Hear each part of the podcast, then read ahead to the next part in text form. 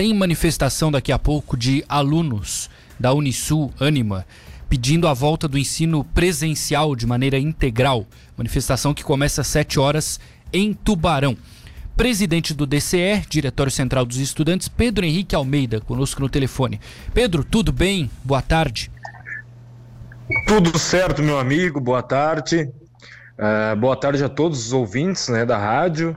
Uh, estamos novamente aí na luta, né? É o que eu ia te perguntar, Pedro. Não é o primeiro né, protesto, não é a primeira manifestação de vocês na Unisul, né? Não, não. Estamos no segundo protesto nacional, né? Uh, como vocês bem sabem, a Anima é uma empresa uh, nacional, então ela tem diversos polos espalhados pelo Brasil e tem uma pauta né, da União Nacional dos Estudantes relacionados a isso. Então, esse descaso que está acontecendo aqui está acontecendo nas outras universidades é, do Grupo Anima também. Então, se criou um calendário de manifestações e a gente segue ele. Porém, a gente adapta conforme a nossa realidade, né? Então, a manifestação teria que ser na segunda-feira passada, segundo o calendário, porém, segunda-feira, justamente por esse modelo híbrido, nós não conseguimos fazer manifestação porque não tem quase ninguém na universidade. É um dos dias que eles colocaram é, como aula virtual. Então, nós decidimos passar para essa terça-feira, que é um dos dias que mais tem gente eh, na, na presencialmente, e conseguir organizar melhor para isso, né? Então, é isso que a gente está fazendo hoje. Eu acredito que vai ter uma boa adesão. Então não é exclusivo de Tubarão, é uma política, digamos assim, nacional da empresa.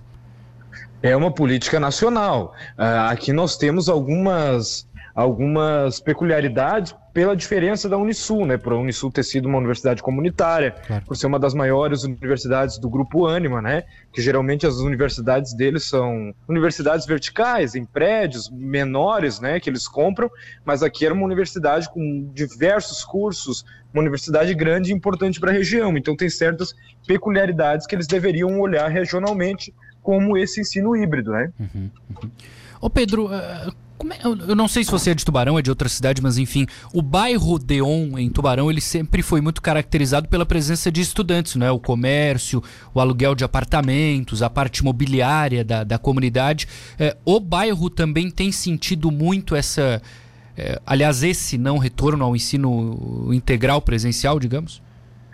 Perfeitamente. Eu converso constantemente com os comerciantes aqui da região, uh, tanto dos bares em volta da universidade, quanto dentro mesmo, né, no, no centro de convivência, uh, e eles notam essa, essa questão e, e é bem preocupante para eles, né? Então eles estão indignados, uh, dizem constantemente de que a, a lucratividade deles diminuiu consideravelmente do que era é, quando havia presencialidade, né, tanto na questão imobiliária também.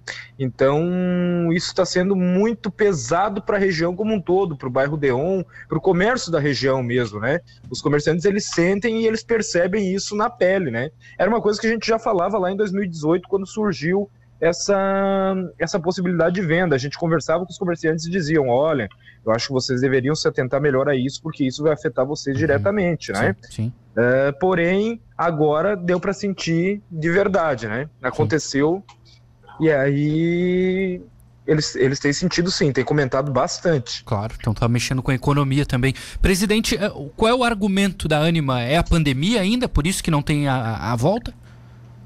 Não, não. Esse é um, esse modelo híbrido, ah. ele é colocado. Eles disseram que ele veio somente a, a pandemia veio para acelerar esse processo que já iria acontecer de qualquer forma. Então não é pela pandemia não, foi uma foi uma questão que ajudou nesse, nesse sentido, né, implementar mais rápido. Mas essa, esse ensino híbrido eles vêm com esse discurso de que ah, é mais moderno, o mundo está mudando, essas tecnologias têm que ser o, o ensino uh, à distância, o ensino híbrido ele é uma realidade. Porém, uh, eles nos dizem que o estudante que vai sair daqui vai sair com diploma presencial, porque a aula não é virtual, ela é presencial, tem apenas uma carga horária virtual. O que a gente sabe que na prática, e falamos para eles, não é assim. A gente sabe e a gente está vendo, os estudantes estão vindo duas vezes na semana presencialmente, o restante estão tendo aula em casa. Eles dizem que é 40% uh, ah, de forma remota, porém é muito mais de 40%. Então a pessoa paga uma universidade presencial e recebe um ensino praticamente à distância, um ensino semipresencial, né? Mas na visão deles é sempre essa ideia de que é presencial. Imagino é que esse o discurso é utilizado. imagino que não forme profissionais com a mesma qualidade, por exemplo, caso eles estivessem frequentando 100% das aulas. Ah, em relação a valores, presidente, se o ensino ele não é presencial por completo, os valores das mensalidades são menores, ou não? Muito pelo contrário, a gente teve um aumento de 11,5% no final da- do ano passado, início desse ano, Caramba. para os cursos em geral e 15% para medicina. Houve um reajuste acima da inflação e do, do IPCA da educação. Então, os valores aumentaram, é uma das, da uma das universidades mais caras do estado, oferecendo um ensino precarizado. Então, as pessoas se enganam muitas vezes e acabam vindo para a Unisul pelo nome que a Unisul tinha, pela excelência na qualidade de ensino me- mesmo, né? Tem, tem- tem questões administrativas questionáveis, porém a qualidade de ensino sempre foi muito boa. Então as pessoas vêm para a Unisul pelo nome, por essa questão. Agora, quando chegam aqui, se deparam com esse tipo de ensino. Se a pessoa arca com os custos dela, se ela se importa não só com o diploma, mas com a qualidade de ensino, ela vai achar isso aqui um absurdo. Perfeito.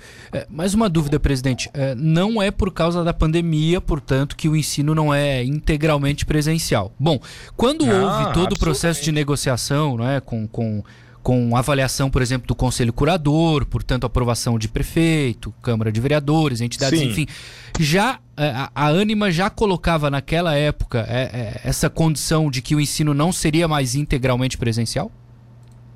Não, não se colocava isso ainda. Isso foi uma novidade, tanto para nós quanto para os funcionários. A gente eh, entendeu isso esse ano, né? Acreditamos que voltaria presencial, era o que eles estavam eh, falando, que isso aconteceria, que seria um ensino 100% eh, presencial.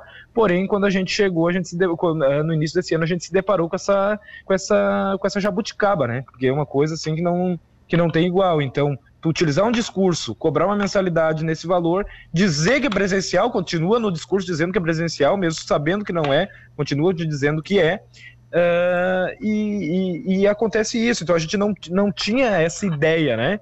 Isso veio ah, agora nessa esteira. Não, não, a gente até tinha ideia, mas a gente acreditou que, que eles não, não, não seria possível eles fazerem isso, né? Sim. Mas aí eles acabaram fazendo. Até porque o MEC autori- autoriza 40% da carga horária total do curso eh, virtualmente. Então eles acabam, eles, eh, isso é muito bom para eles, né, nesse caso.